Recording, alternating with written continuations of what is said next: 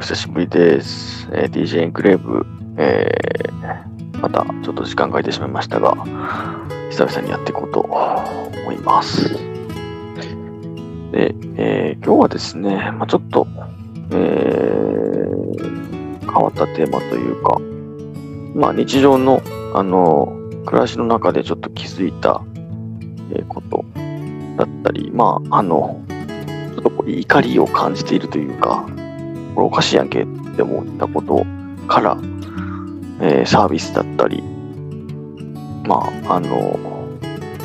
いかにこう、ユーザーの、あの、本当に叶えたいことっていうのを掴んで、そこから、えーまあ、ブーストしていくかみたいな、ちょっとそういうインサイトを得たので、そんな話をしていこうかなと、えー思います。で、えーまあ、私 J なんですけれども、えっと、今、小学校2年生の、えー男の子と、えーっと、まあ、今年3歳になる、えー女の子、え2人の父親です。でですね、まあ、あの上の子、男の子の方が、えーまあ、どう親に似たのか、えーわかんないですけど、まあ、結構スポーツが好きで、えーいろんな、えースポーツを今やって、えーいます。えー、水泳、えーサッカー、バスケですね。この3つをやっていて、あと、まあ、習い事っていう意味では、英語なんかもやってるんですけれども、まあ、あの、ちょっとこう、ね、たくさんの数の習い事というか、えースポーツをやってることはいいのかどうかっていうのはああるんですが、まあ、本人が、えーどれもあの楽しくやって、えーいるので、まあいいかなと。あの、初めから一つのスポーツ、一つの競技に、えー絞ることって多分あんまり良くなくて、あの、初めからっていうのは幼い頃からっていう意味ですけど、幼い頃から一つの競技に、えー絞って、えーさせることって多分あんまり、まあ、良くないと思うので、まあ、あの本人が楽しいと思う限り可能性も潰したくないどんどん広げていってほしいっていう意味でも、えーまあ、どんどんあの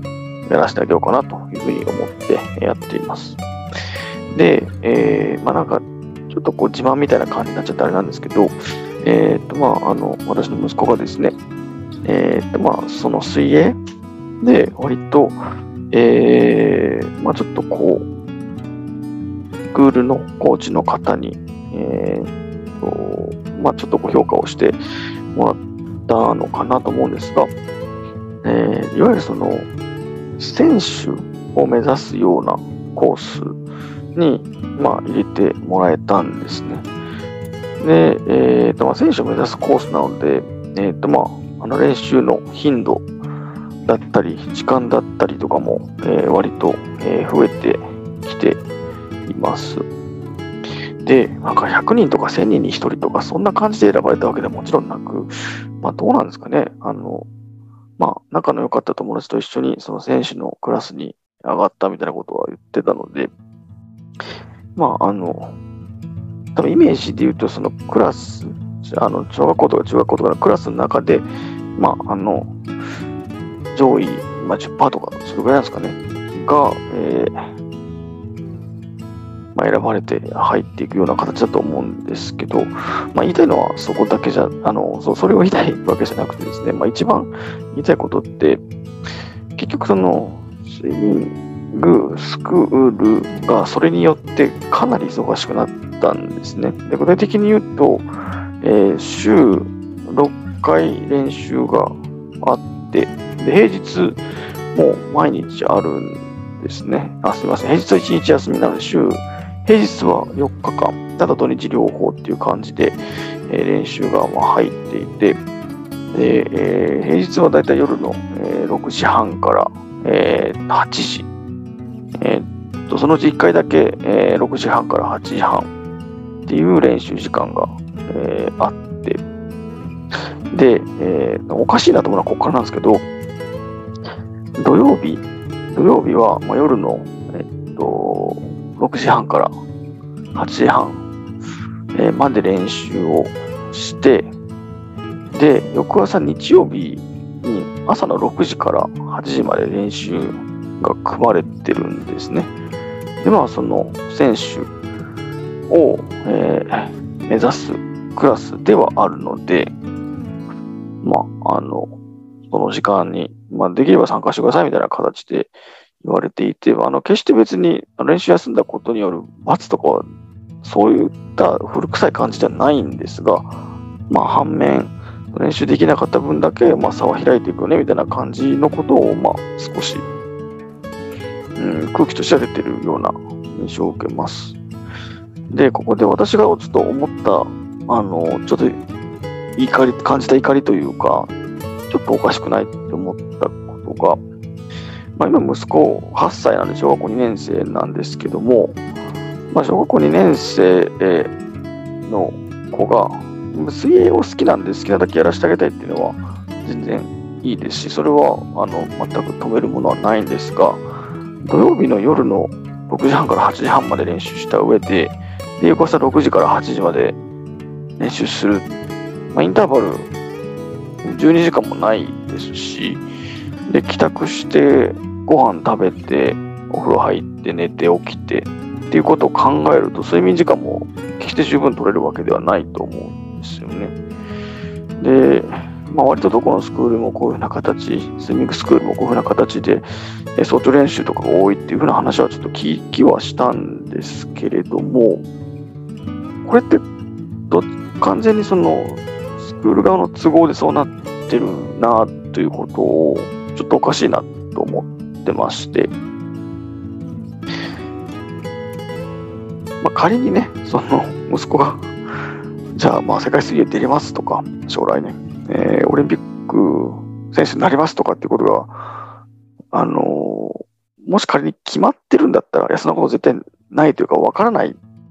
わかりようがないんですけど、もし万が一仮に決まってるんだったら、まあちょっとそれぐらいの、ま、犠牲というか、あの、辛い思いをしてっていうのは、まあ、わからなく、ギリギリわからなくはないんですが、決してそういうわけでもないというか、まあ、あの、楽しさの延長で上達することに、こう、やりがいとか達成感を感じるようになった、えー、まあ、8歳、小学校2年生の子供に、そこまでのことを課して、どうするのかなっていうのは、すごく、あの、個人的には腑に落ちないですね。で、これってまあ、スクール目線で見ると、まあ、あの、一人でも、その、競泳の実績を残せるというか、えー、まあ、それこそそのオリンピックにつながるような選手を輩出するっていうことを第一の目的に置いてやっているということだと思うので、まあ、それはそれで理解はできるんですけど、反面、じゃあ、そこに至らなかった子供たちの責任をどう、どう取るのか、まあ、責任をどう取るのかっていうと、ちょっと、あの、大げさになっちゃうんですけど、そこまで至れなかったような子たちのまあ、人生をどう考えてるのか、大きく言うと。で、まあ、もう少し、まあ、水泳、スイミングに絞った観点で言っても、その子たちにとってスイミング、水泳をどういうふうな位置づけにしたいのかっていうのが、やっぱり全然見えないなっていうのが、割と今強く感じてる不満ですね。あの、一つ目の点に関して言うと、まあ、あの、そらく、ね、その世代で1人とか2人とかしか出てこないようなオリンピックの選手になれる人って文字通り一握りというか、あの世代に1人とか2人とか、まあ言っても10人とか20人とかのレベルだと思うので、あの、まあそうなる子はそうでいいんでしょうけど、そうじゃない子たちに対して、その体力的には無理をさせるようなこととか、まあその、ある意味水泳で生活が一色になっちゃう側面もあると思うので、なんかそれってどう考えてるのかなと。例えばその勉強の時間もそうですし、まあ私の息子の場合、サッカーとバスケも今、えー、まあ、本人がやりたいって言って、やっているので、例えばじゃあサッカーの試合出たいとか、えー、バスケで、なんだろう、まあ、あの、B リーグの超有名な選手がちょっと教えに来てくれるらしいよ、だとかってなった時に、まあ、そっちに行くのも全然価値があることだと思うんですね。ただなんか、基本的なスタンスとして、まあ、水泳を一番に考えなさい。えー、水泳を中心にした生活にしなさい。っていう風なスタンスを押し付けられてるようなところは、ちょっと、あの、危ういなと思っています。で、二つ目の点が、じゃあ、そのオリンピック選手だとか世界水泳に出るような選手、まあ一歩下がっても全国大会とかに出れるような選手じゃなければ、じゃじゃあ、えー、そのレベルまで至らなかったっていう場合に、それまで水泳をしてきた子たちにとって水泳ってどういう存在になるのかなっていうことを考えたときに、うん、なんかめちゃくちゃ好きっていう状態で居続けるのって結構難しいと思うんですよね。あの、まあ成績がいい子はやはり優遇はされて、まあ勝負の世界はそうだというとはそうなんですけれど、あの、別に勝負をするだけが水泳だとかスポーツじゃないと思うんですよね。でもそこでその勝ち負けとか実績とかばかりを、えー、価値観の主軸として、えー、ま、もう考える世界に身を置き続けることで水泳そのものも嫌いになっちゃうんじゃないのかなっていうのはなんかちょっと違うなと思いました。自分の子供がうんまあ結構な確率で、どこかの段階で、そういう壁というか、ああ、もう選手としてはこれ以上厳しいんだなっていうところにぶつかる可能性だって十分あると思うんですけど、その時に、まあ、せっかくここまでやってきた水泳、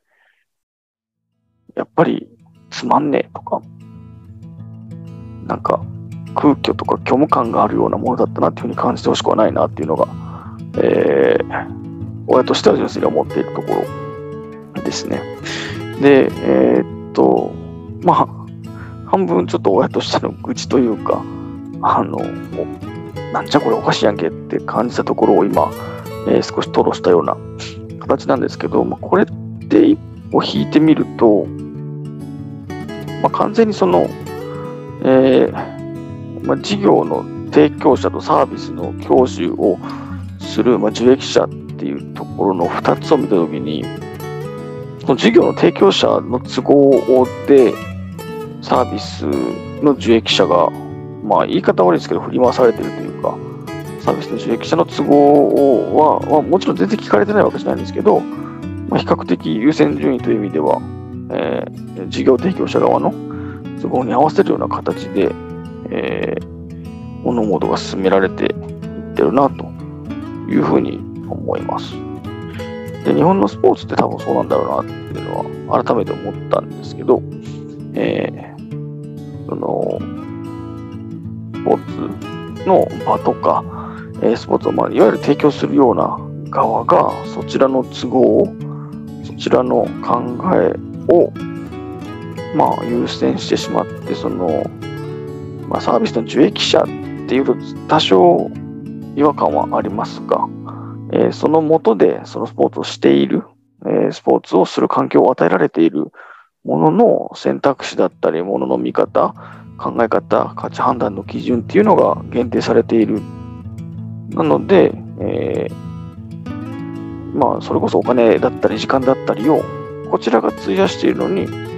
えー、お金だったり時間だったりを、まあ、もらっている方がその都合で、えー、自分たちのしたいようにやっているっていう、そういう構図なんだなっていうのは、すごく改めて感じたところですね。やっぱこれっておかしいなと思っていて、例えばその子供の成長だったり、まあ、人生を豊かにする、まあ、すごく抽象的な表現ですけど、えー、人生を豊かにするっていうようなことを考えるんだったら、まあ、夜の土曜日の夜の6時半から8時半に練習をした後、翌朝の6時から8時に練習するって、多分やらない気がするんですよね。うん、なんかもう少しね、年齢が、まあ、例えば中学生とかに行ってて、で、マジでオリンピックとか将来にやれるかもっていう子がそういうスケジュールを組まれるっていうのは、まあ、まだわかるんですけど、小学校2年生で、本当にそういうレベルまでいけるかどうかもわからないような状況の子にそれをやるっていうのは、じゃあこいつね、あのこの子の睡眠時間とか勉強時間とか他の子と遊ぶ時間とかどう考えてるんだっていうのはすごく疑問に思いますし、うん、なんかそのスイミングスクール側の都合が優先されてるんだなというふうに思っちゃいますね。うん。で、じゃあどう、どうすればいいのかっていう話なんですけど、やっぱりこのスポーツをする目的というか、まあ、事業だとしても一緒だと思うんですけど、その目的を、まあ、実績を上げる、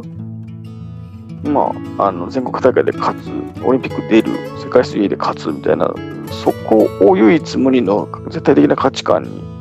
してしまうことでこういうことが起こるので、いや、そうじゃなくて、まあ、水泳っていうツールを使ってどうやって人生を豊かにしていくかとか、どうやって、なんですかね、まあ、体力をつけるかとか、あの、そんなことから始まると思うんですけど、結局、周り回ってどうやって人生を豊かにしていくかとか、っていうところに行きつけていないとダメだなと思っていて、なので、まあ、別に、ね、その、土曜日の夜6時半から8時半に練習した後、翌朝6時から8時に練習することが、人生を豊かにするとは私は思わないので、そんなことよりも、何ですかね、例えばその、えー、スクールに習いに来てる子供たち一人一人の、まあ、スケジュールだったり、えー、なんだろうな、まあ、身体能力もそうですし、あとまあ他の習い事との兼ね合いとかもそうなんですかね、に合った練習とかトレーニングの組み方っていうのを全然してあげてもいいというかしてほしいなっていうのはやっぱり思っています。うん。で、そういうふうに、あの、しっかりと、えー、まあ、ね、私の息子は水泳だけやってきてるわけじゃないので、宿題をする時間だったり、友達と遊ぶ時間だったり、えー、お父さん、お母さん、おじいちゃん、おばあちゃん、えー、兄弟と遊ぶ時間だったり、うん、まあ、他のスポーツをね、やることも、あの、うん、まあ、どこまでプラスになるかわかんないですけど、マイナスになることは絶対ないと思うので、サッカーだったり、バスケだったりを、ちゃんと楽しくできる時間っていうのは確保をしたいし、そういうふうな配慮というか、フレキシビリティを持った、えー、トレーニング、練習の組み方っていうのはしてほしいなというのは思います。ですね。で、まあなんかこれを多分掘って掘っていくと、というかまあどうどういうアイディアを持ってすればそれを解決するのかっていうと、まあ、やっぱりその一つの競技だけを専門的にやるようなスクールってちょっと厳しいなと思ってまして、例えばヨーロッパとかだと、割と、まあ、ある程度完成形なのかなと思ってるんですが、えー、サッカーでめちゃめちゃ有名なレアル・マドリードだったり、あとまあ、バルセロナだったりって、実はスペイン国内のバスケでも超強くて、えー、サッカーチーム FC バルセロナレアル・マドリード FC なんですけど、実はバスケのチーム持ってる。で、えー、ちょっと細かいところまではわからないんですが、まあ、おそらくその、競技ごとの融通だったり、えー、練習のスケジュールの組み方だったり、あと、まあ、あのもっと高い視座で、えー、その選手個人の、なんだろう、まあ、勉強だったり、あとは身体能力をうまくえー、伸ばしていくだったりっていうことは、その一段高いところから見てマネジメントされてるはずなので、なんかそういうことをもっと日本もやっていかないといけないな、そういうスクールというかそういう場があれば、子供を通わせたいなっていうふうに、今すごく思ってます。なのでまあ、ね、スイミングとかだと、なんか、スイミングだけをやるんじゃなくて、例えばこう、スイミングスクールと、えー、まあ、学習塾だったり、別に進学塾でもいいと思うんですけど、そういうところが、えー、同じ建物、まあ、隣接する建物にあったりとか、なんか互いに、えー、バスで子供たちを送迎するとかっていうのがあったりしてもいいなと、えー、思いますし、まあ、他の競技なんかも、あの、一つの、えー、スクールでできたら、すごくいいんじゃないのかなと思ってます。結局、その、親が子供に期待することって、まあ、もちろんね、その、その競技で実績残してくれれば、それはそれで嬉しいんですけど、それで飯食っていけるなんて、やっぱり思えないんで、なんかそれを通して学ぶことだったり、もう悔しい思いしてもらっても全然いいですし、達成感もちろん味わってほしいですし、なんかそういうことを通じて、人として成長していくっていうことを掴んでほしいので、なんか、こう、競技実績一辺倒というか、競技実績を最優先にした考え方っていうのは、本当に、回り回って競技実績上がらないんじゃないのかなっていうような気がしているので、なんか、そういうふうに、あの、競技実績に偏ったスケジュールだったりカリキュラムの組み方じゃなくて、えー、もっと子供たちの可能性が広がって、で、まあ子供たち自身がね、願わくば、その可能性を自分で選んでいけるような、えー、そういう仕組みの、うん、そういう仕組みになった、まあ、スポーツの事業なんかがこれから増えていったらいいなと思いますし、なんか私もあの新しい会社で、えだいぶ、え慣れてきたので、まあ、ちょっと今を見て時間を見つけて、そういう事業を自分でどうにか作れないのかなってことも試していけたらなというふうに思ってます。はい。すみません。なんか、久しぶりでだいぶダラダラと話して、えー、しまったんですが、えー、今日のところはこんな感じにしようと思います。はい。では、えー、最後にですね、えー、ハッシュタグ、えー、TJ エンクレイフで、えー、コメントや感想などをいただけると、えー、めちゃくちゃ、めちゃくちゃ嬉しいです。で、えー、あと、チャンネル登録ですね。あの、もし、この、ポッドキャスト気に入っていただけましたら、えー、TG エンクレイブ、えー、を、まあ、Spotify、えー、Apple Music、えー、Apple Podcast か、えー、Spotify、Apple Podcast などで、ぜひぜひ、えー、チャンネル登録もお願いいたします。はい。えー、ちょっと久々の、えー、レコーディングになりましたが、えまあ、ちょっとでもあの皆さんが共感してもらえるようなインサイトだったら嬉しいなというところでした。はい。では、またの機会を楽しみにしてください。じゃあまたね。バイバイ。